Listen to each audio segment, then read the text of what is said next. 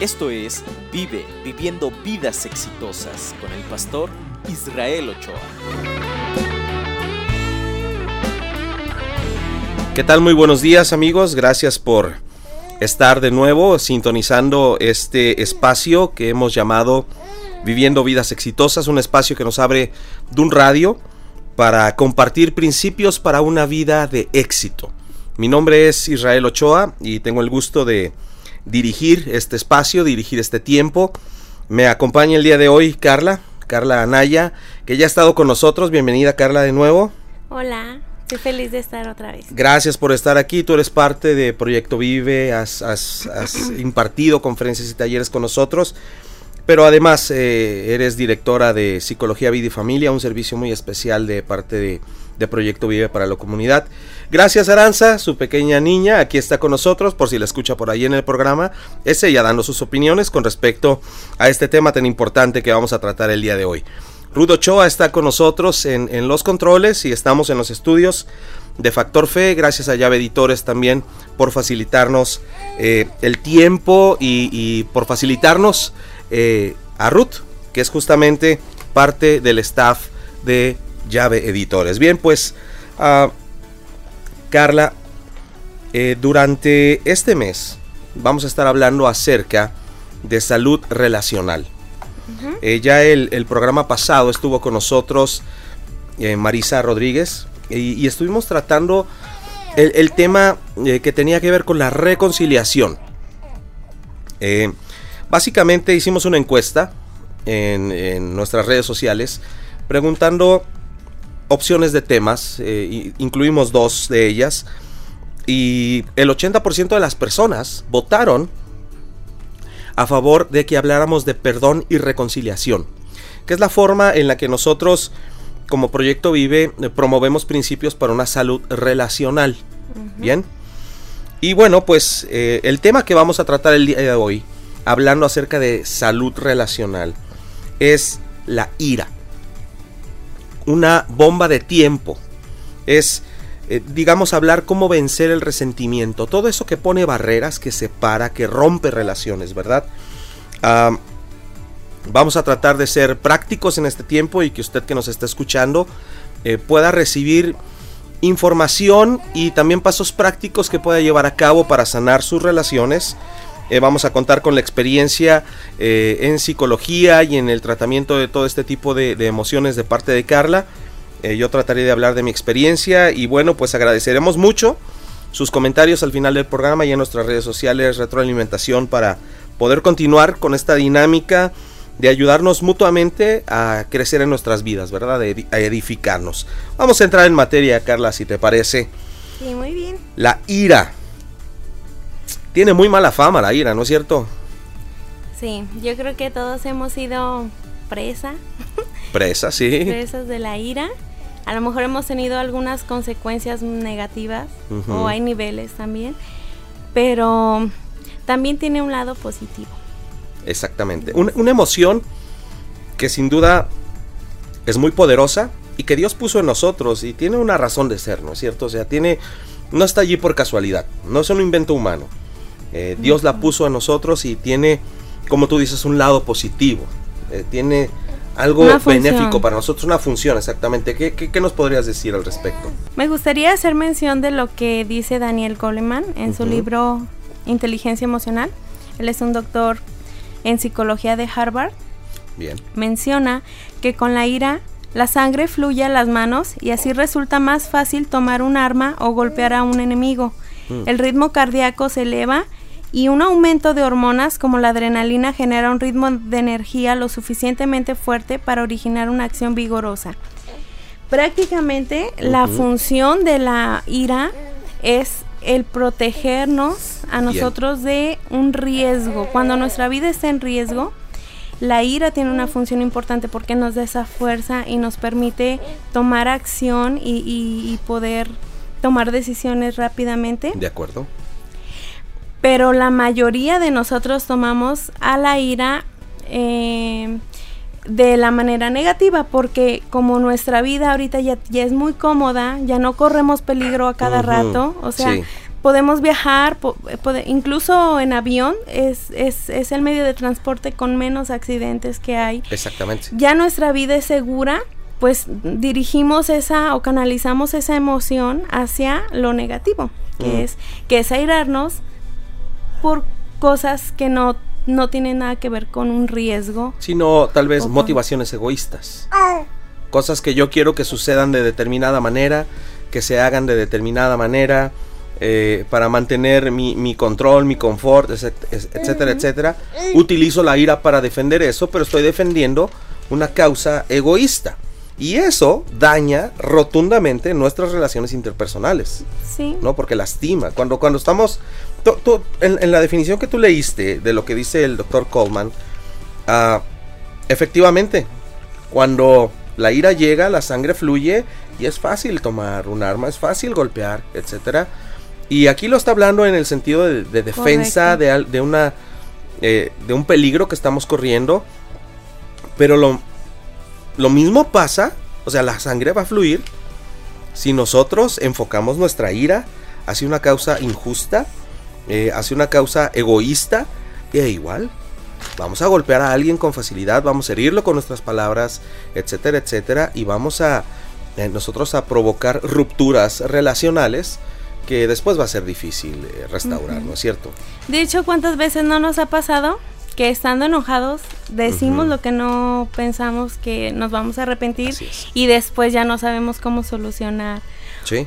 Eh, o sea, y muchas veces aplica con personas que no que no tienen por qué pagar también como, como esas facturas. Por ejemplo, si yo me enojo con mi esposo y yo sé que con él no puedo reaccionar de una manera irada, pues a los hijos los voy a tratar mal, a lo mejor les voy a gritar, los voy a herir.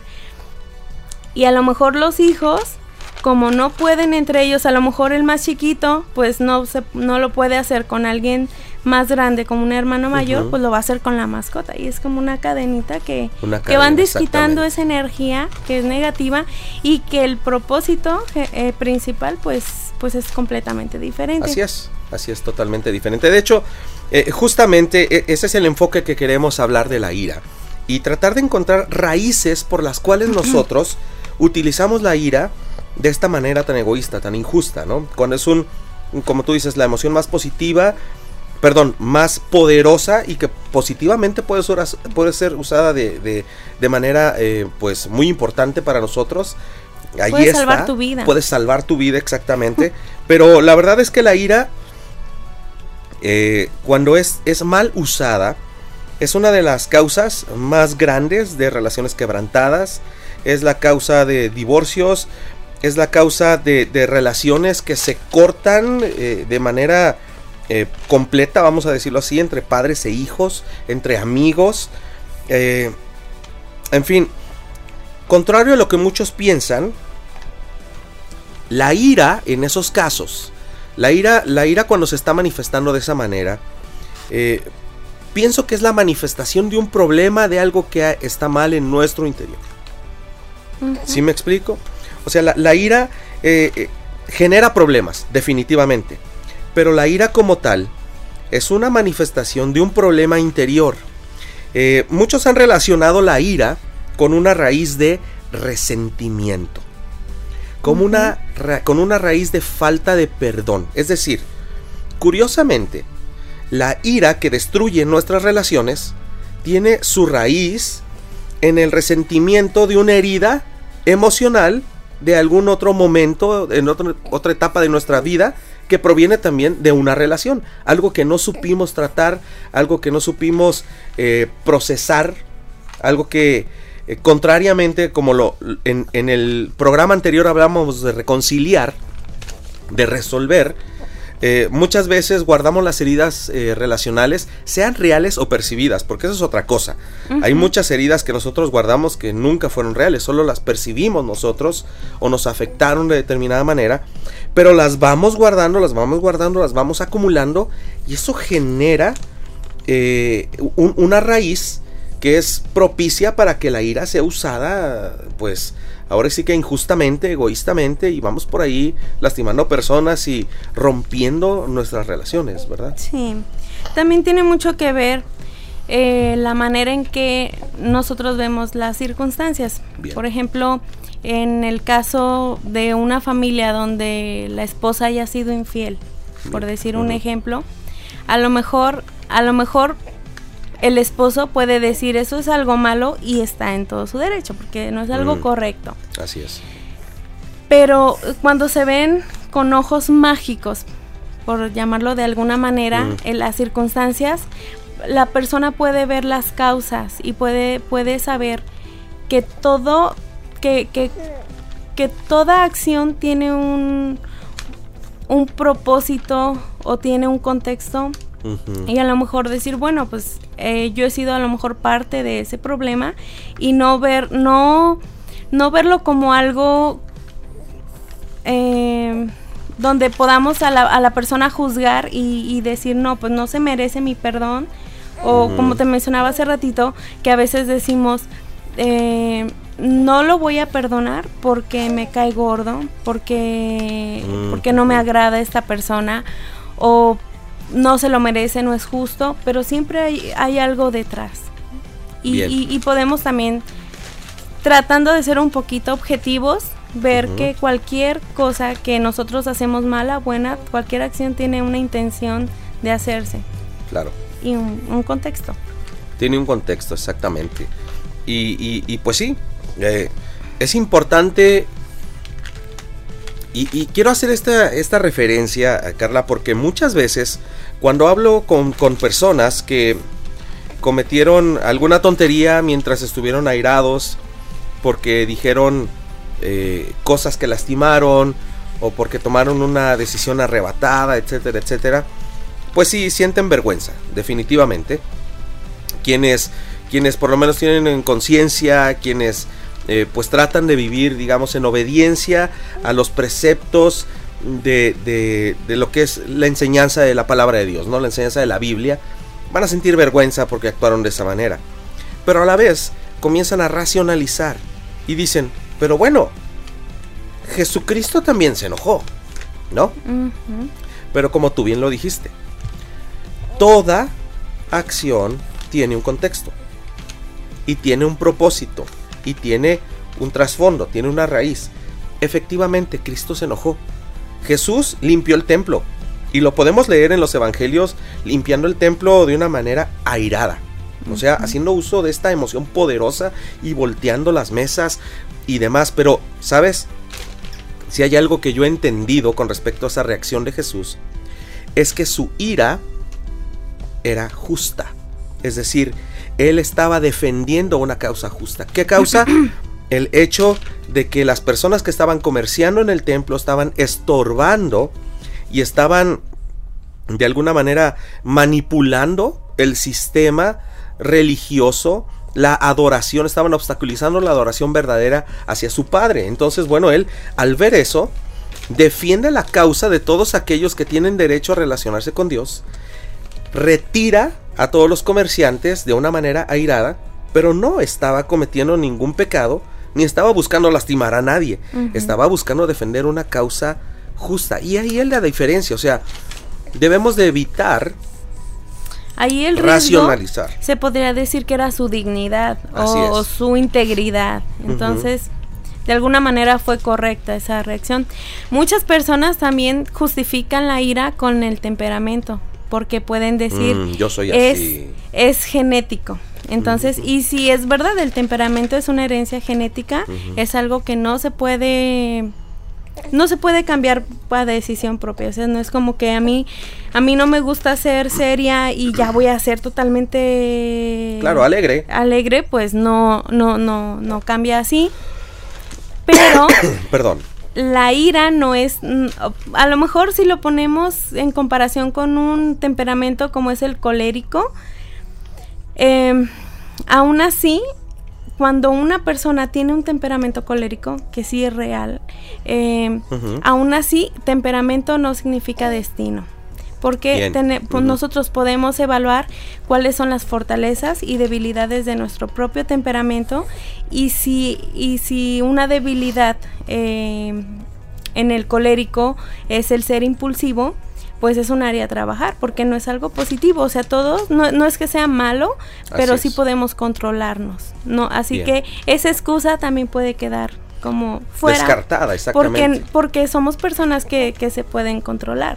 Exacto, tenemos, bueno, tenemos fuerza de voluntad, muchas veces no es suficiente, pero también podemos acceder a medios sobrenaturales como el dominio propio que Dios puede darnos y que podemos desarrollar en una relación personal con Él.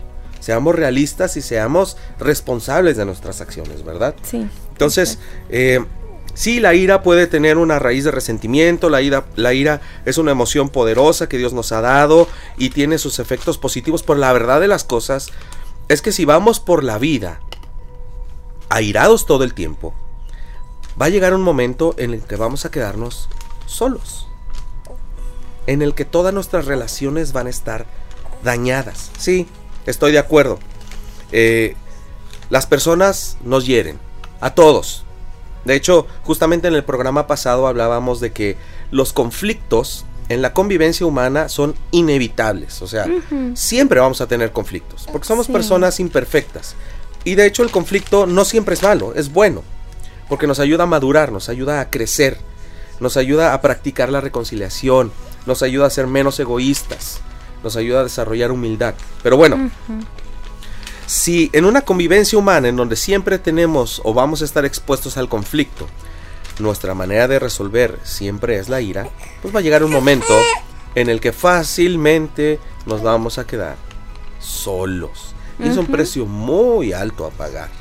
Sí, una persona que todo el tiempo está enojada, pues es como tóxica. Llega el momento en que decimos, ay, no, no quiero estar con esta persona o tratamos de huir. Exactamente, tratamos de huir, sí. Y, pues bueno, sí, muchos reclaman, muchos reclaman, eh, eh, me hirieron, me lastimaron, las cosas no fueron como, a mí me gustaría en mis relaciones. Y, entonces pues puedo gritar, puedo reclamar eh, puedo decir lo que siento, ¿no? Muchos se escudan bajo el, pues yo hablo y yo digo lo que pienso, lo que estoy sintiendo, ¿no?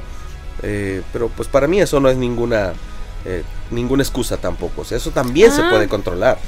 Sí, muchas personas hablando de la ira pueden decir, justificarse, pueden justificarse diciendo que están siendo honestos. Oh, sí. Por ejemplo, si yo hablo y voy a lastimar a una persona diciendo que que le estoy diciendo la verdad.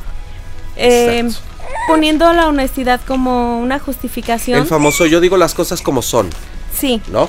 Y me lo tienen que agradecer. Ah, porque somos contados. Sí. Podría decirse que, que no es válido ese argumento. Por ejemplo, en el caso de una infidelidad, una persona que está siendo infiel está siendo honesta consigo mismo respecto a sus sentimientos. Oh, o sea, y, que sea una persona honesta no significa que, es correcto, porque no está siendo íntegro, está siendo honesto con sus sentimientos. Así como una persona irada puede ser honesto o decir la manera de una manera de, decir la verdad. decir la verdad de una manera honesta o más bien decir lo que piensa porque no, necesariamente lo que pensamos y sentimos es verdadero pero pueden decirlo honestamente pero estar sinceramente equivocados. Sí, sí. Entonces, ese, ese argumento de decir es que yo sí digo la verdad o sin pelos en la lengua o no, no es válido porque, porque no se trata de ser honesto. Es, es, es podemos herir y podemos lastimar y podemos eh, a lo mejor el, el decidir no perdonar. Exactamente. Sí, definitivamente la ira es algo que trae muchas consecuencias eh, cuando vamos acumulando todo este estrés emocional por los conflictos y el dolor de las heridas reales o percibidas, una vez más tengo que, aclarar eso porque pienso que la mayor parte de las cosas que nos duelen realmente eh, no son ofensas reales, son, son ofensas que nosotros filtramos de una manera y percibimos y nos ofendemos por eso. ¿no? y, y, eso trae, trae dolor. Y la manera en la que tratamos ese dolor emocional de nuestras relaciones, pues tiene mucho que ver en, el cómo usamos la ira o en el desarrollo de un resentimiento, de una raíz de resentimiento que va a desencadenar el uso de la ira el que siempre vamos a estar irritables y el que nuestra primera reacción ante pues cualquier herida parecida, vamos a hablarlo de esa manera, va a ser eh, responder airadamente, ¿no es cierto? es, como que se generara un aprendizaje en nuestras vidas. Sí, es un aprendizaje que está influido por el ambiente en el que nos desarrollamos también. Por ejemplo, eh, hay un estudio que hizo el doctor Silman de la Universidad de Harvard también, en donde a un grupo de personas los estuvo, se les molestó. Por ejemplo, les dijeron cosas que provocaban su ira. Eh, por ejemplo, crítica, pero no una crítica constructiva, o sea, de maneras diferentes, a todos se les estuvo molestando, molestando, molestando para provocar la ira. Y después de eso, fueron sometidos a diferentes ambientes. Por ejemplo, un grupo vio una película donde eh, como tipo drama con un final feliz. Oh, bien, sí. Y, después de, ver la película, les dieron la oportunidad de vengarse, por así decirlo, de la manera en que fueron tratados por el por la persona que los estuvo molestando y los que habían tenido ese ambiente más positivo de en donde de alguna manera pudieron sacar la emoción de una manera positiva sí, o, el ambiente también provocó que, fuera como calmada esa ira. O bien. Decidieron no vengarse. Y los que fueron, eh, eh, estuvieron expuestos a situaciones todavía más agresivas, o, fue la, o fue otra película que, provocaba sentimientos negativos, e, ellos sí decidieron vengarse. Fue, fue como la influencia que tuvo el ambiente en el que se estaba desarrollando. Qué interesante, hay ambientes, hay Incluso podríamos hablar del sistema familiar, ¿no? O de la dinámica familiar. Sí, claro. Puede haber dinámicas familiares que propicien la ira en las personas. Sí, claro. Porque no son ambientes que nos ayudan a canalizar el dolor relacional o el dolor emocional, perdón, que viene de nuestras emociones de una manera correcta, de una manera positiva, sino que reaccionamos. Eh, no sé si has escuchado esto, pero creo que sí, incluso creo que lo escuché una vez de ti eh, hay quienes reaccionan como zorrillos y quienes reaccionan como tortugas. Eh, es decir, hay quienes eh, en cuanto perciben una herida o, en cuanto sienten ese dolor emocional, hacen explotar y hacen oler mal todo a su alrededor. Las tortugas se esconden en su caparazón, ¿no? Al final de cuentas las dos están tratando mal el dolor porque no es ninguna manera positiva. Pero la reacción tiene, el cómo se reacciona al dolor en un ambiente, el cómo se reacciona al, abuso, el cómo se reacciona a las heridas emocionales, pues va a influir en la manera en que nosotros estamos respondiendo, por supuesto. Y es algo aprendido. Mm. Eh, me, haces acordarme de, de, hace, no sé, unos tres años, cuando todavía vivíamos en Puerto Vallarta. Bien. Mi esposo y yo estábamos, siempre salíamos en una moto, que, mm. que la recuerdo con mucha nostalgia. una, en una ocasión, él iba a visitar a una amiga en común eh, por un proyecto que tenían ellos y yo decidí no acompañarlo, me quedé en mi casa y él salió de noche, yo creo era ya las nueve de la noche. En el camino hubo un hombre que también iba en una motocicleta y se le puso al, se le emparejó y empezó a decirle groserías. Empezó a, hey tú bájate, así como molestarlo, retarlo. Ah. y, por ejemplo, como mi esposo, quien lo conoce, podrán darse cuenta que es una persona muy ecuánime, muy controlada, muy, tranquilo, sí. muy tranquilo. A veces hasta de broma digo que desesperante. pero en esa ocasión funcionó que, que, que, que la manera en que él ha aprendido Claro. A, eh, procesar ese tipo de cosas, ¿verdad? procesar esas la cosas. La provocación y... Eh, ajá, la historia termina en que se bajó de la moto mi esposo y le dijo, pues dime, ¿qué me estás diciendo? No, porque ya era peligrosa, o sea, estaban en, era un camino de noche y era un pueblito porque, porque no es un lugar ni transitado o muy transitado pues tú, le contesta, a ver, tú dame un golpe y yo te contesto. Y, le dice, pero ¿qué ganas con eso? Eh, pues es que, no sé, quiero pelear, a ver tú. le dicen, no, yo no te conozco, no te voy, no te voy a golpear, no tengo una, una, razón, un motivo. Eh, total que, como dice la Biblia, la blanda, la blanda, respuesta, aplaca, la ira. Entonces, él pudo eh, practicar eso, pero este, a veces nosotros a la menor provocación ya, ya sacamos sacamos otras cosas y reaccionamos de una manera negativa. Claro, porque tenemos todo esto acumulado en nuestro interior y, no hemos resuelto nada, entonces llegan, nos provocan. Eh, si somos de mecha corta, exactamente, nos prendemos inmediatamente y empezamos a repartir y, empezamos a dañar un montón de personas y, empezamos a, destruir nuestras relaciones. Y después para... Eh, eh, es decir, mira, Tal vez la, ira que algunas personas manifiestan tiene que ver con heridas que ellos tienen. Sí, está bien. Y hay un hay, hay, una raíz de resentimiento. Está bien. Está allí acumulada en su interior. No la han resuelto. Pero lo que no nos damos cuenta es que cuando esa bomba explote, esa bomba de acumulación de resentimiento que va a explotar en ira y a veces una ira incontrolable, ¿sí? va a lastimar a muchas personas a su alrededor y se van a lastimar ellos mismos. van, van, a, van a provocar verdaderos desastres que para arreglar posteriormente, pues va a tomar muchísimo más trabajo a que si simplemente un día deciden recibir ayuda. Sí. Y tratar esos temas. Porque aparte solemos recordar lo malo generalmente. Así es. Lo bueno es como muy fácil de olvidar, pero cuando una persona nos ha lastimado, ahí sí no olvidamos fácilmente. De hecho, parte del perdón es el no olvidar. No. Que no, se puede olvidar. No, no, no. Mm. De hecho, hay, hay, autores que dicen que ni se debe olvidar. Porque no generas aprendizaje. Y el aprendizaje es importante. Sí. Debemos de, debemos de, aprender a procesar todo eso. Y, y, aparte somos personas como muy de... Aparte como no olvidamos, pues en la primera oportunidad queremos vengarnos, ¿no? Y no es, como dice en la Biblia que ojo por ojo y diente por diente, es diente... No, pues todo el mundo se queda ciego. Diente por mandíbula, porque la venganza es más que lo que ya Siempre hemos vamos más allá, exactamente. Entonces no es como algo que se puede medir a veces. Sí. vamos a, Porque llega un momento en el que perdemos la dimensión de las cosas, ¿no? Y ya cualquier eh, detallito eh, nos parece una ofensa muy grande y reaccionamos de esa manera. Pero es todo lo que ya tenemos acumulado en nuestro interior.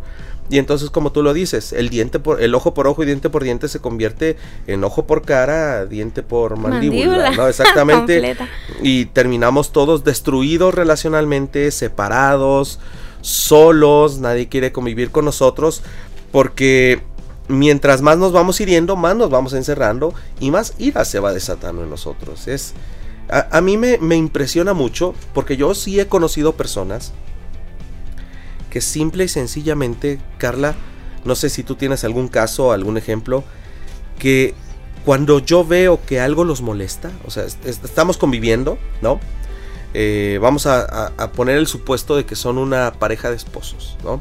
Estamos en una reunión y de repente la esposa dice algo ah, que molesta al esposo, ¿no?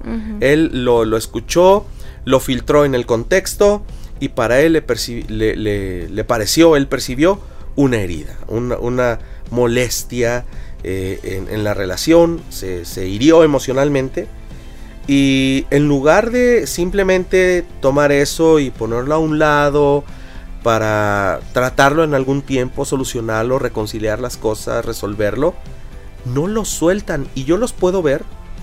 Y le dice una persona, ya, le dice una persona, tranquilo. Le dice, le dice otro, este, déjalo así. Y no lo pueden soltar hasta que hacen el máximo desastre. Es como si algo se prendiera en, ellos, o voy a incluirme nosotros para no, para no andar eh, mostrándonos como perfectos, como si algo se activara en nosotros que no lo podemos soltar. Eh, llega un momento en el que no controlamos. Y a mí me parece increíble que alguien no pueda detenerse cuando la ira se suelta. Sí. de hecho, eh, este, es muy difícil ya detenerse porque como genera esa energía explosiva Mm. que está mal encaminada porque no está en riesgo tu vida, es difícil detenerse, o sea, es, es una consecuencia anunciada ya, que, que, que no va a poder Va tener el control y va a ser algo muy, muy destructivo.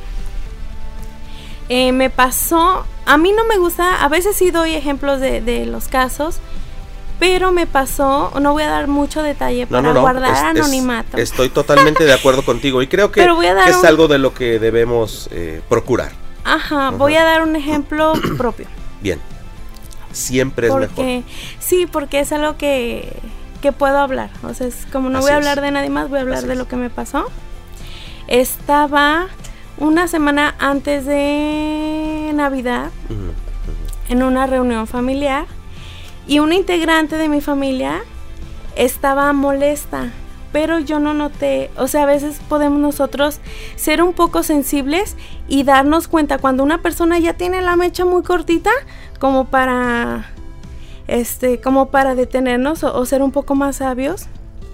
Entonces yo no yo no me di sí me di cuenta y lo percibí, pero mm, no fui sabia en el sentido de decir, bueno, creo que no está de mucho humor, no voy a no voy a provocarla ni Bien, poquito porque no tenía como como esa habilidad en ese momento de, de tener este una, No una voy a buena tocar nada con eso. Entonces, yo me acuerdo que a esa persona, miembro de mi familia, le hice un comentario y su respuesta fue hostil, fue muy áspera. Mejor, me dijo mejor, porque yo le hice una observación y me, me contestó, mejor fíjate en, en- en ti. O sea, como no me estés diciendo que yo Mm, cambie ujú. algo, fíjate en ti. Y yo noté esa reacción hostil, pero después, solamente por volverle a, a comentar otra cosa que era completamente Y no diferente, tenía nada que ver. hizo un escándalo en la familia y me empezó a decir como groserías, así como eso es algo muy doloroso porque Sí. cuando es tu familia es como Duele más. sí, es como pa- para empezar no era ni la intención. O sea, es como espérate, espérate, espérate, ¿en qué momento? O sea, no no no era lo que yo quería o no era algo que quería provocar. Entonces mm, me ahorita que yo recuerdo, o sea, obviamente no fue una intención el provocarla, pero la, familia pues como no es algo que pasa, o sea, mi familia es muy unida y es una familia bonita, o sea, no, no, no es problemática, pero eso fue como algo que, que, que sacó a todos de, de, de, de la paz, de la armonía y sacó de onda. Fue, fue, se estresó, o sea, la mente ya fue estresante así. Entonces, este, a veces quieren, ¿no? Como, ah, no, aquí Sí. no pasa nada. Negar todo eso, sí. Pero entonces, en ese momento yo, yo pude percibir que, que en realidad pues no quería pelear. O sea, ella traía una serie de, de estrés Y por otras, por otras ah, características, otros motivos, que finalmente pues a la menor provocación sacó esa parte fea, ¿no? Pero gracias a Dios pues no, no fue algo que, que más bien yo no quise hacer tan grave porque sí, no te dije, no, pues no, Así no es. lo voy a hacer grande. Pero generalmente en las relaciones eso pasa, que, que cuando una persona se sale del control, explota, lastima y a veces, o sea, a lo mejor nosotros voy a ser sincera, ese día yo estaba en la mejor disposición de, de, pues Sí, de arreglar las cosas, sí, sí, sí. pero ella ella eh, no quiso, ¿no? Fue como no no no no Así quiero es. solucionar No nada. pudiste resolver porque la otra parte no quería. Al día siguiente ya estábamos como si nada, o sea, era Sí. así como no lo hicimos grande y eso creo que fue algo acertado. Pero en, en la realidad no pasa así siempre. O sea, No. se afecta la relación y puede pasar años. Hay familias donde se dejan de hablar y eso es Sí. muy destructivo porque no se, no, no se soluciona la problemática o el origen. Y a veces ni siquiera el origen es el querer provocar, sino fue un malentendido Un fue algo que, que, pues que no era el propósito, ¿no? sí. Simple y sencillamente las emociones se desbordaron Ujú. y, Sí. y se dijeron cosas que no se querían decir, se tomaron actitudes que no se querían tomar porque perdemos el control con la ira.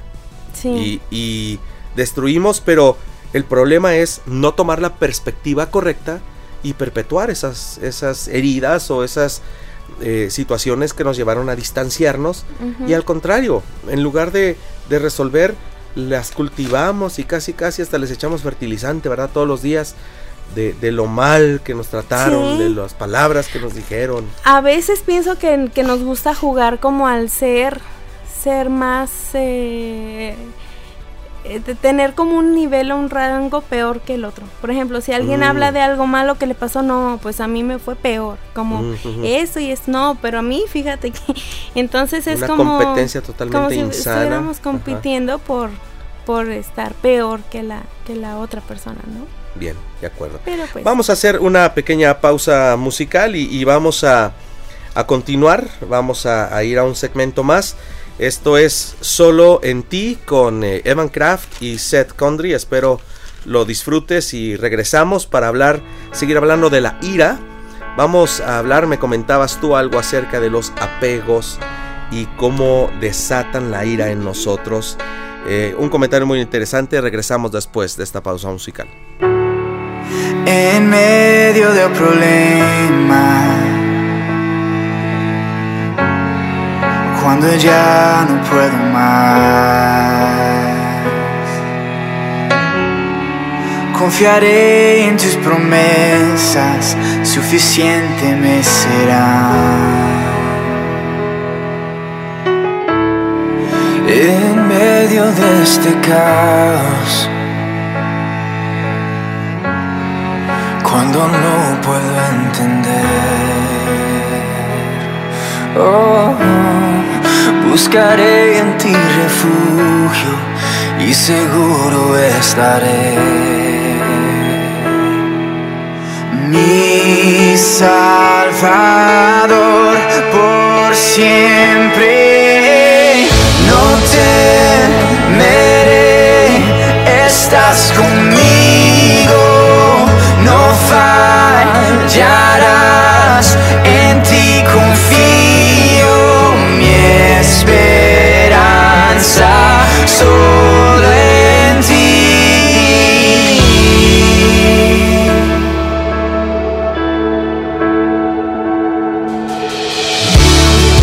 quebrantado en el silencio. Puedo oírte susurrar. Estás solo en tus problemas, contigo siempre voy a estar.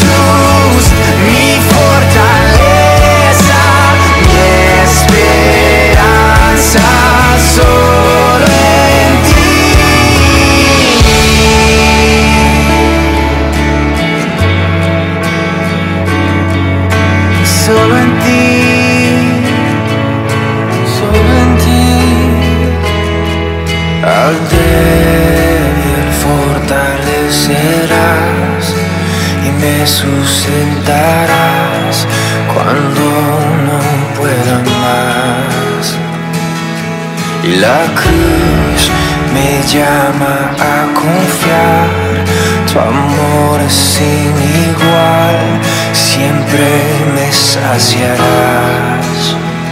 Oh, al fortalecerás y me sustentarás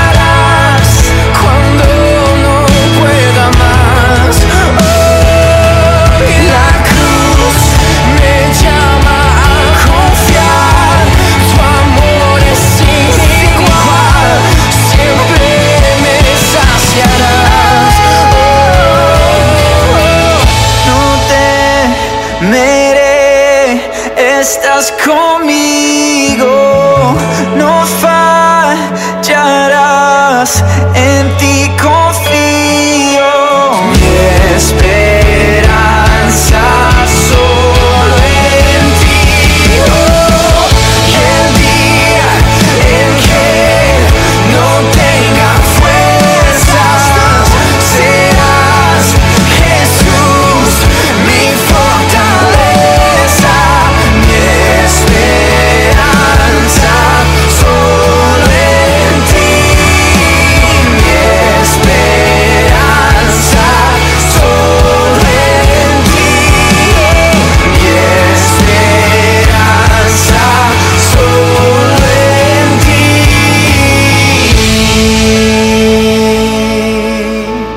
Bien, pues estamos hablando acerca de la ira y lo nociva que esta es eh, para nuestras relaciones interpersonales. Y hay dos, dos eh, em, enfoques que me gustaría que, que revisáramos, Carla. Eh, una vez más, gracias por estar en el programa. el primero de ellos es aquella ira que, más bien, el cómo tratar con personas que tienen problemas con la ira. Sea por resentimiento, sea porque se lo, uh, se lo aprendieron, que es la mejor manera de funcionar en, sociedad, porque así te sales con la tuya en todo momento. O ya sea porque uh, viven en ambientes que están llenos de, ese tipo de reacciones. O por lo que quieras, por temperamentos, etcétera, etcétera. ¿Cómo tratar con esas personas? Porque ciertamente que nos afectan y ciertamente que, pues si es un ser querido, lamentablemente nuestra tendencia como seres humanos va a ser a alejarnos. Vamos a querer tratar con ellos. ¿Cómo podríamos tratar con una persona que, está airada todo el tiempo? Primero, lo, o sea, una habilidad que podemos desarrollar es el, darnos cuenta si es una emoción o si es un sentimiento. Mm. Una emoción no dura más de 90 segundos. Bien. Si dura más de 90 segundos, por ejemplo, que yo ya me, tengo 10 minutos enojada, muy enojada, airada, entonces ya es un sentimiento, porque quiere decir que yo ya me he enganchado a esa emoción que no tenía que durar más de minuto y medio. Ah, y ya, ya que me doy cuenta que es un sentimiento obviamente negativo, que me va a traer consecuencias negativas. Así es. Debo de tomar esa conciencia de que sensaciones físicas estoy teniendo. Por ejemplo, hay personas que les empieza a doler la cabeza, hay personas que pueden notar que se empiezan a enojar porque se sienten rojos de la cara o pueden sentir que su corazón, que, su corazón se, se, agita y, y se empiezan a llenar de esa energía. Entonces, ya que me doy cuenta de que es un sentimiento, que me doy cuenta de qué sensaciones estoy sintiendo en mi cuerpo, que, me están dando una alerta de un foquito amarillo, después voy a interpretar e, es, esos signos, o sea, que me están diciendo, detente. O sea, me estoy dando cuenta y estoy llegando a una conciencia de, que, de, de en qué situación me encuentro. Y después voy a considerar qué es lo que debo de hacer en lugar de estallar porque vamos a pensar, no nada más actuar impulsivamente, pero tenemos que detenernos y, aprender a interpretar también nuestro cuerpo. Cuando ya sentimos esos cambios eh, en el palpitar, en, el, a lo mejor la cara ya toda roja o, caliente, no sé. Sí, sí, porque hasta... Porque hierve la sangre, sí. Sí, sí, sí. Aumenta la temperatura del cuerpo, sí si se agita, el corazón empieza a latir muy, muy intensamente, es un momento para que nosotros podamos pensar y no nada más eh, actuar de manera impulsiva. Pensar eh, y, actuar de una manera consciente. Sí, sí, sí, de acuerdo. Carla, eh, mira, vamos, vamos a, hacer esta pregunta, o te quiero hacer esta pregunta.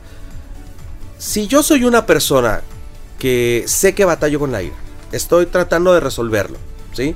Estoy trabajando, estoy tratando de perdonar, escarbando en mi interior eh, para ver qué es lo que está sucediendo, si es algo que yo traigo, sí, que tengo que resolver, alguna herida no resuelta, que tengo que perdonar, o también si es un aprendizaje que traigo desde pequeño, es decir, alguna atadura en mi mente, o si es el ambiente en donde estoy viviendo que me ha enseñado a reaccionar así.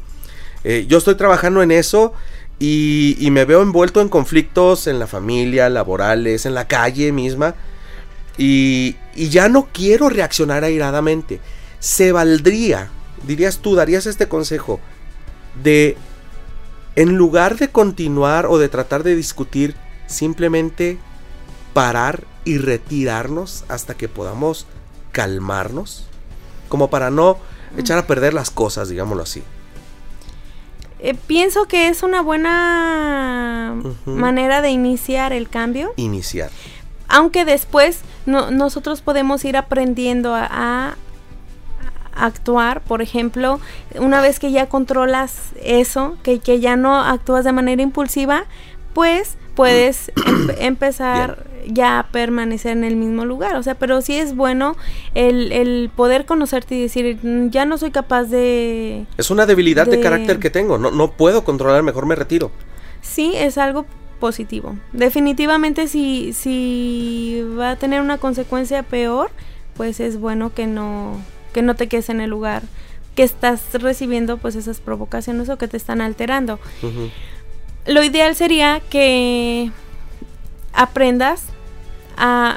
Pero Ajá. eso tiene que ver ya con la práctica también, o sea, vas Es aprendiendo una cuestión de desarrollar dominio cómo- propio, así porque es. igual que como fue un aprendizaje el, el, el poder actuar de manera impulsiva y, y las consecuencias fueron negativas, también puedo aprender a, a lo mejor de un principio retirarme, pero después mm, solucionar de manera más objetiva las cosas. Ujú. Es, es un aprendizaje que tenemos que desarrollar, pero son habilidades que, que, que solamente las puede desarrollar quien está viviendo eso. Por, es igual que el perdón, el perdón no puede, no se puede perdonar en nombre de otra persona, como el que dice, te pido perdón en nombre de todos los meseros del mundo. No, o sea, no. O- Excelente ejemplo, sí, claro. o Eso es imposible, ¿no? Sí, eso es algo personal. Ujú. Es un crecimiento personal y, y- y necesitamos practicarlo, necesitamos tener estabilidad.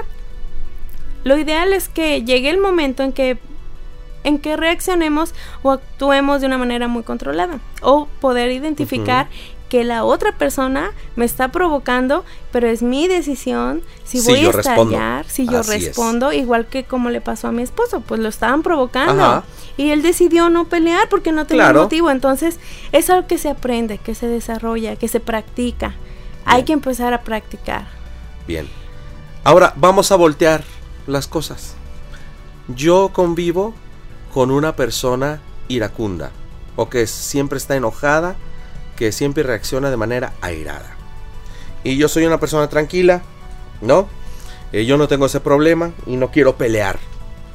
Si yo veo que las cosas empiezan a salirse de control, eh, si yo veo que alguno de mis actos o de mis eh, omisiones, ¿sí? o, o alguna cosa eh, que yo digo eh, provoca enojo y la cosa se empieza como a encender, vale, es válido retirarse también, es válido decir, ¿sabes qué?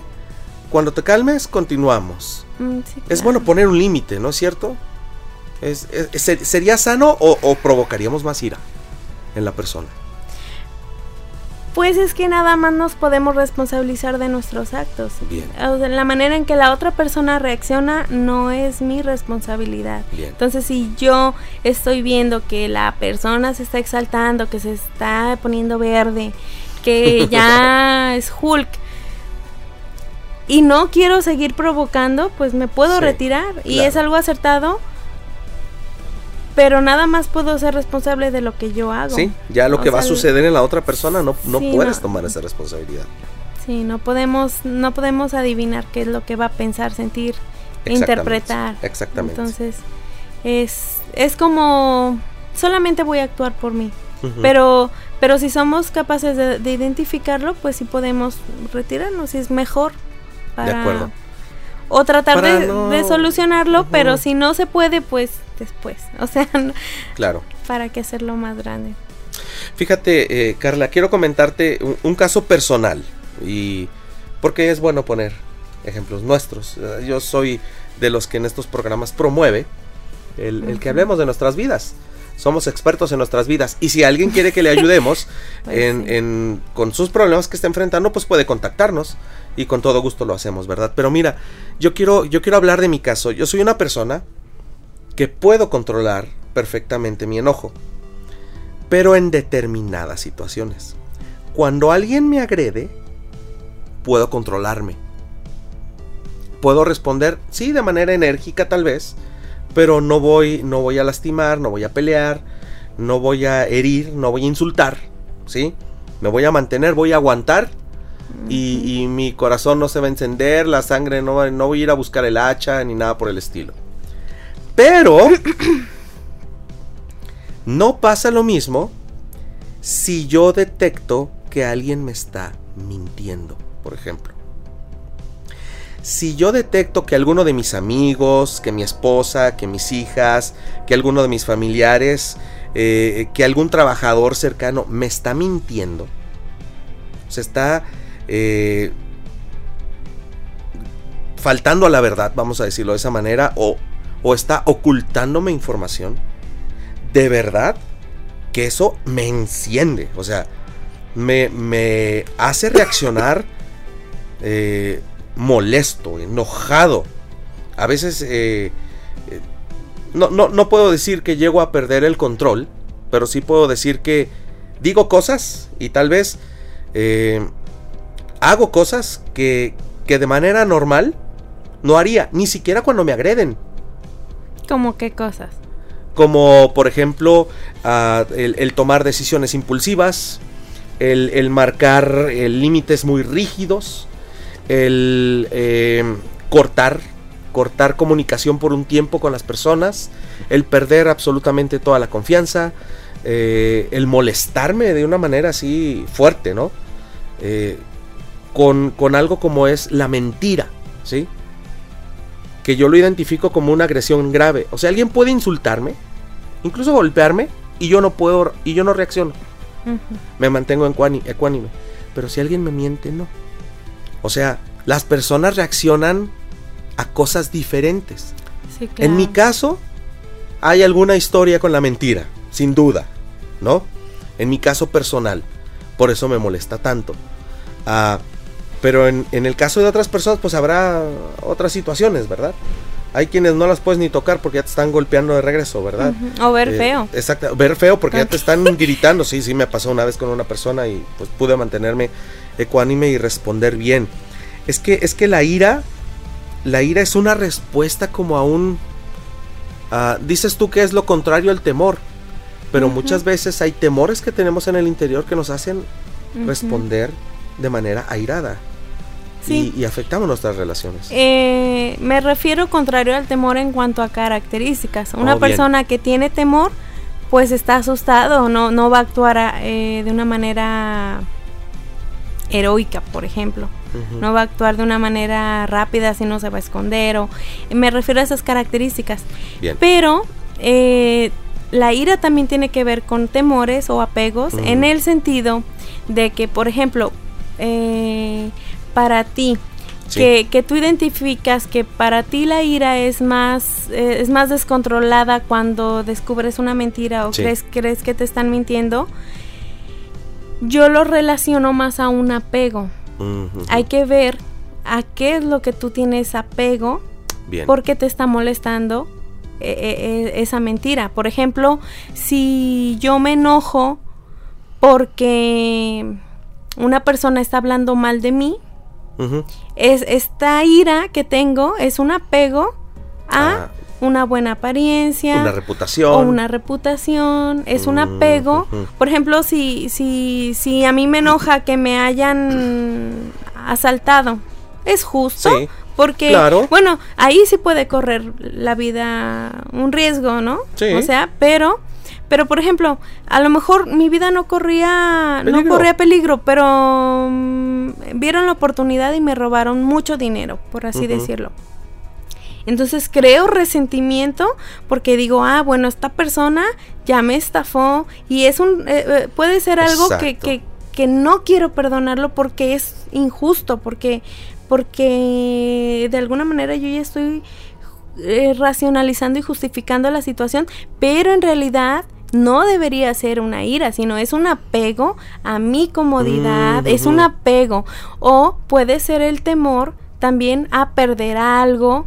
O sea, si, si, si está hablando mal de mí la persona, es un temor a ya no ser aceptado, ya oh, no bien. ser reconocido, ya no cree, es... que las personas ya no crean que yo soy alguien importante o alguien interesante o alguien no sé, o sea, algo que yo considero de sí, mucho sí, valor. sí. Entonces, específicamente en tu ejemplo, sí. valdría la pena eh, a lo mejor analizar cuál es el apego que tú tienes con la, la mentira. O sea, Exactamente, ¿qué es lo ¿por que qué estás... es que reacciono así a la mentira, no? Uh -huh. Digo, tengo otras cosas a las que reacciono. Por ejemplo, eh, el perfeccionismo. Para mí que las cosas salgan de la manera en que yo las tengo planeada, para mí es la, felicidad absoluta. Pero en el momento en el que algo se arruina, eh, mi tendencia es a, reaccionar airado con quien esté a un lado, ¿eh? haya tenido que ver o no. ¿Por qué? Porque tengo un apego a la trampa del desempeño, tengo un apego al perfeccionismo. Estoy poniendo una, un ejemplo personal para tratar de ayudar a las personas a que se identifiquen, ¿verdad? Porque muchas veces nosotros injustamente etiquetamos a las personas. Tú eres una persona iracunda, ¿no es cierto? Solamente es una persona que necesita aceptación y cuando tú la rechazas se enoja. Pero eso no quiere decir que sea un iracundo. ¿sí? Es una persona que, que, tiene un vacío interior que necesita llenar y que cuando ve amenazado su, su digamos, su apego, cuando ve amenazado su fuente de valor personal, pues la va a defender, ¿no? La va a defender con uñas y dientes, con lo que sea necesario. Pero bueno, defendiéndolo va a hacerle daño a un montón de personas y se va a hacer daño a él o a ella misma, ¿no? Sí. Y ahí tiene que ver con qué ojos vemos a las personas.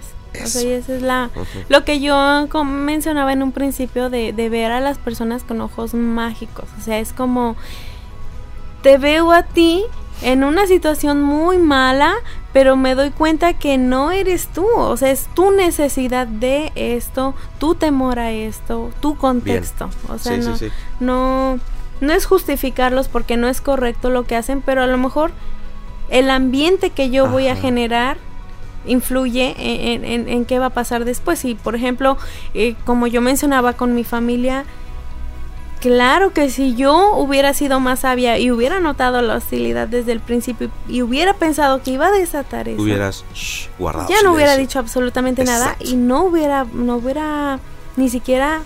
No hubiera pasado nada. Sí, o sea, no fue mi intención provocar, pero pero yo creo me hubiera alejado definitivamente para no, no crear como un conflicto. Pero no sabemos, o sea, es como otra vez volvemos a que no podemos responsabilizarnos de, lo que la otra persona piensa, ve, siente y cómo actúa. Exactamente. vamos a responsabilizarnos de nuestras propias respuestas, impulsos, eh, conductas y solamente podemos hacer eso, saber si estamos enganchados a un sentimiento que es negativo, ¿por qué? Porque si nos podemos enganchar a sentimientos positivos. Si yo me siento feliz, pues engánchate, porque es algo que, que, que no afecta, que no hace daño, que no lastima.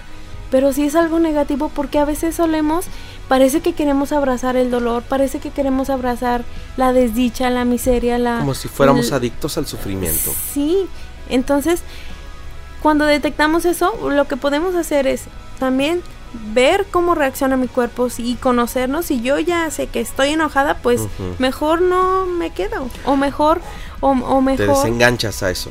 Me desengancho y, y reacciono de una manera objetiva. Diciendo de no, mira, mi intención pues no fue esta, lo siento, si te sentiste así, y, tratar de arreglar la situación de una manera fría, por así decirlo. Bien. Carla, voy, a, vamos a enfilarnos hacia el final del programa. Eh, tú y yo formamos parte de la misma comunidad de creyentes eh, en Dios y hay algo con lo que yo no estoy de acuerdo y voy a tratar un tema sensible aquí. Ah, me, ha, tocado eh, ayudar a personas que tienen problemas con la ira. Eh, no voy a decir muchos detalles, pero eh, yo mismo en mis, en mis reacciones me he dado cuenta que muchas veces digo, oro al Señor, Señor, quítame esta ira, quítame esta manera de reaccionar. ¿Y sabes qué pienso? Que es como agarrar mi problema que yo tengo del control de esta emoción y dárselo a Dios. Toma Dios, solo tú puedes con Él, tú arréglalo. Me parece que es un traslado de responsabilidad hacia Dios. Porque sabes, Dios sí puede hacer grandes cosas en nosotros. ¿Estás de acuerdo con eso? Sí. ¿No? Él puede transformar nuestro carácter. De hecho, no solo puede, quiere, desea. Pero hay una parte que nosotros tenemos que hacer y esa nadie la puede hacer por nosotros ni siquiera Dios, que es responsabilizarnos de nuestra conducta. Solo entonces Dios y terceros, como un consejero, como un psicólogo, como un pastor, como algún coach, nos va a poder ayudar con el tratamiento de nuestra ira. Pero si nosotros no nos responsabilizamos, ese proceso no va a poder ocurrir. No sé si estás de acuerdo conmigo en lo que estoy diciendo. Totalmente, totalmente de acuerdo. Porque eh, es muy fácil, eh, y, pienso que uno de los grandes errores que cometemos eh, las personas es acudir a un terapeuta, por ejemplo, a un psicólogo o a un experto incluso en el tratamiento de la ira, y pensar que esa persona va a solucionar mi problema. Acudir a Dios en oración y con toda la fe y pensar que Él va a solucionar mi problema de ira. No, Señor. Hágase responsable de su propia conducta. Y es cuando nos hacemos responsables que entonces podemos recibir ayuda, ¿verdad? Porque vamos a aceptar las cosas de una manera diferente. Y aquí ya estoy hablando ya de, términos, eh, en, términos personales, ¿verdad? De hacernos responsables. Pero Carla, ¿qué hacemos cuando la persona que tiene problemas con la ira es nuestro cónyuge, es nuestro hijo, es nuestro padre? Es nuestro jefe, es nuestro compañero de escuela, donde nosotros no podemos responsabilizarnos de esas conductas. ¿Cómo los podemos ayudar? ¿O qué podemos nosotros hacer para seguir conviviendo con ellos y no estar siempre lastimados, llenos de heridas y, también poner límites saludables, ¿no? ¿Qué recomendarías tú a esas personas? Mm, yo recomendaría por ejemplo, si en el caso de que fuera que fuera con la pareja. Sí. Que, son los casos más comunes, ¿no? Sí, que yo, por ejemplo, ya me sienta cansada, em, desalentada, frustrada, que quisiera yo cambiar como la conducta de él y no he podido. Por ejemplo, no he podido hacer que, que cambie la manera de ver la vida. Porque no te puedes acercar, no puedes decirle nada, etcétera, lo que sea. Yo pienso entonces que cambiaría mi propia conducta. Es como, por ejemplo, le diría em, a, Daniel, por ejemplo. Tu esposo, si estás hablando, estás poniendo un ejemplo personal. no es así mi situación, pero en no, ejemplo, no, definitivamente que no. sí le diría que que me resulta imposible permanecer cerca de él y que si él quiere una relación conmigo, tiene que eh, actuar de una manera diferente. Y si no, eh, este es un poco más delicado porque no es como con los papás. Por ejemplo, los adolescentes se pueden pelear con los papás y esa discusión, ese roce, esa pelea es sana porque es una manera en que ellos se van independizando y no hay de otra más que hacerlo de esa manera. Con el esposo, eh, eso llevaría a un divorcio. O sea, conllevaría una, una consecuencia muy importante a nivel sistémico familiar. Sí, que tiene consecuencias terribles. No estoy a favor del divorcio, pero sí de la salud mental. Entonces, ah, puedes marcar ese límite en la persona, decir, este es mi límite. Yo yo estoy dispuesta a aceptar esto, esto, esto, esto. Pero no, estoy dispuesta a aceptar esto y ser firme que la persona sepa qué es lo que no puedes tolerar, cuál es tu límite y que ellos pongan en la balanza si prefieren, si prefieren permanecer con su esposa o perderla. Porque a final de cuentas, eh, si en una familia es muy enfermiza esa relación y, nos está causando eh, problemas ya a niveles físicos sí, incluso, o sea, frustración y, una calidad de vida pues muy baja. miserable. Entonces, eh, pues ese no es el propósito, o sea, solo por, por no tener eh, un conflicto, eh, el no buscar esa solución. mira, por ejemplo, cuando a mí me buscan las familias, porque mi postura es sistémica y es familiar, y yo siempre digo que un integrante de la familia tiene un rol indispensable y único e importante en ese sistema si un solo miembro de la familia cambia, todo cambia. Mm. Puede cambiar mi manera de actuar. Por ejemplo, a lo mejor si yo antes permitía ese abuso, pues decir, ya no estoy dispuesta poner un límite. Yo ya no estoy dispuesta a vivir así, pero es tu decisión. ¿quieres permanecer, pero vamos a permanecer bien? ¿O quieres que hasta aquí pueda tener una, nuestro final, pero no hacer como más daño, más daño, más daño? Porque a final de cuentas la, la otra persona tiene que eh, también trabajar, no puede ser un trabajo de una sola persona en la familia, o sea, es como yo me esfuerzo, me esfuerzo, me esfuerzo y aguanto hasta que ya no puedo más, pero si la otra persona no está dispuesta a cooperar, pues no es el propósito. Así que, que una sola persona lleve la carga de una mejora, de, de, de un crecimiento eh, en la familia, en la relación, no se puede. Termina quebrando porque pueden aguantar, aguantar, aguantar, pero llega un momento en que esta persona ya sí, sí. Tú misma estás siendo, o, uno mismo está siendo cómplice de esas conductas. Porque lo estás permitiendo y lo estás perpetuando también tú. Si no marcas un límite. Porque estamos hablando de una relación, ¿sí? O sea, de, de algo que es de dos. Y que haya una discusión o que sean frecuentes las discusiones no significa que sean problemas, porque las discusiones nos permiten aclarar perspectivas, sentimientos, interpretaciones y nos ayudan a comunicarnos. O sea, es como tiene e, es, saludable una discusión. Una discusión nunca va a ser motivo de un divorcio. Así es. Un divorcio se, Al contrario, nos ayuda a aclarar muchas cosas. Así sí. es. Sí, es algo positivo. Es como la ira, también es positiva, pero cuando se, se enfoca de manera correcta. Hace unos días yo publiqué en mi Facebook una frase de Aristóteles en, el, en la carta que le hace a Nicómaco. Déjame lo leo. Muy bien. Yo, yo decía, eh, lo, bueno, es, es, es, de esta carta, pero dice, cualquiera puede ponerse furioso, eso es fácil. Sí. Pero estar furioso con la persona correcta, en la intensidad correcta, en el momento correcto y por el motivo correcto y de la forma correcta, eso no es fácil. No. Entonces, en una relación de pareja, una relación interpersonal, cualquiera que sea, si la persona con la que estamos conviviendo resulta tóxica, tenemos que marcar ese límite y decir, es inaceptable para mí, me vas a perder. Así. así es. Me vas a perder.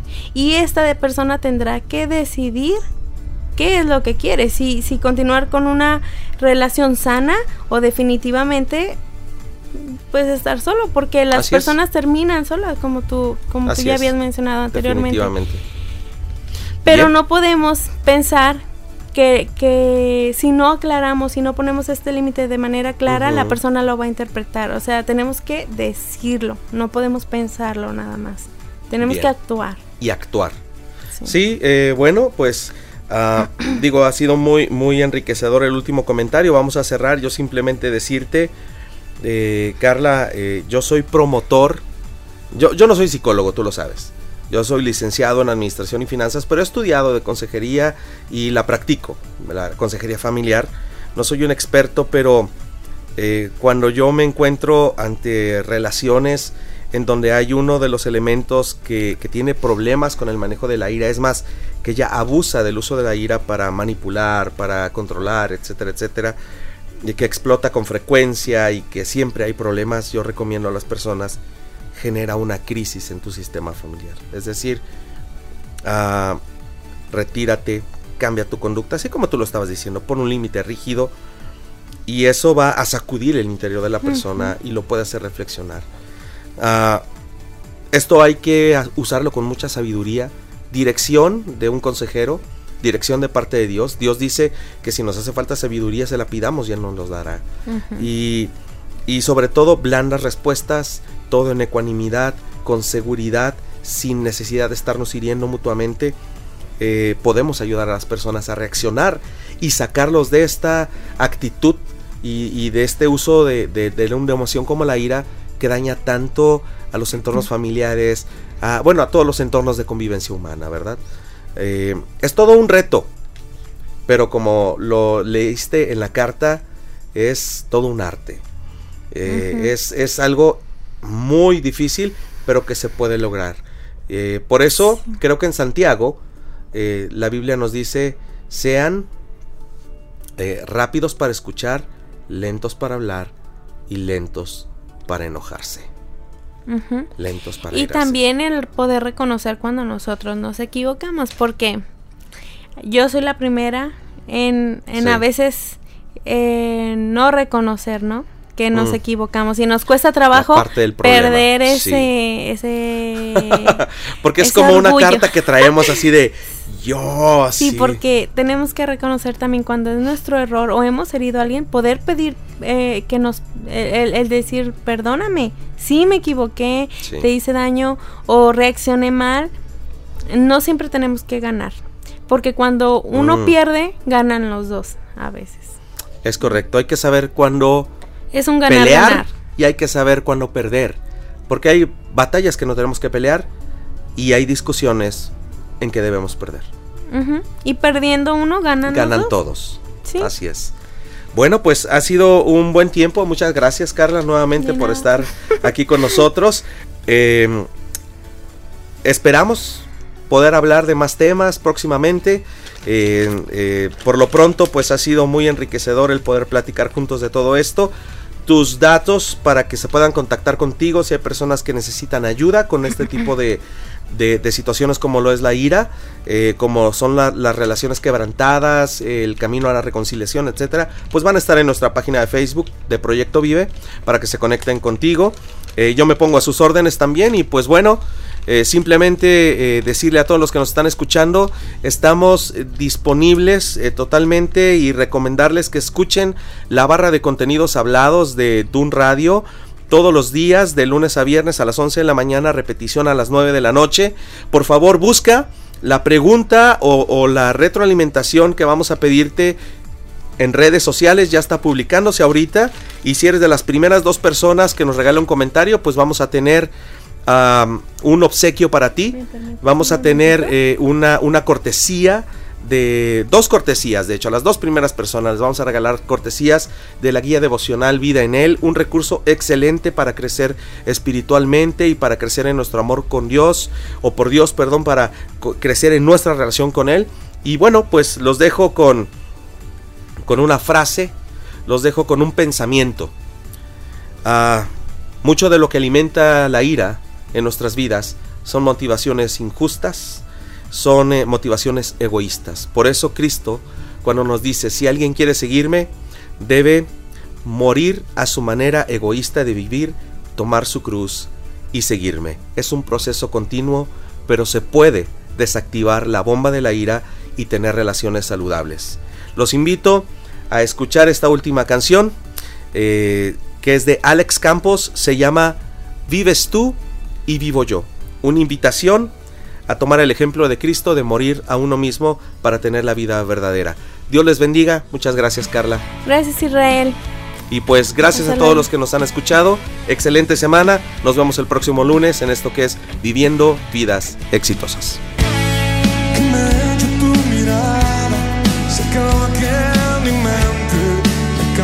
me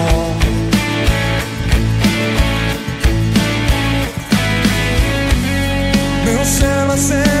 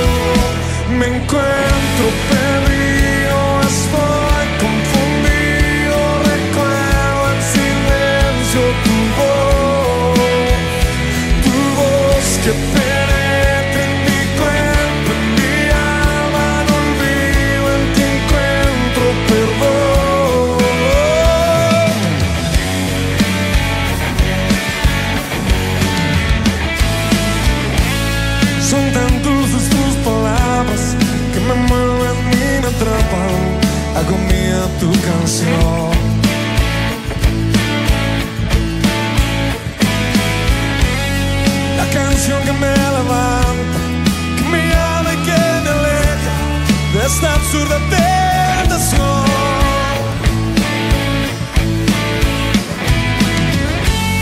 Si preguntas si te amo, mi respuesta es que te adoro con mi mente y corazón. Me encuentro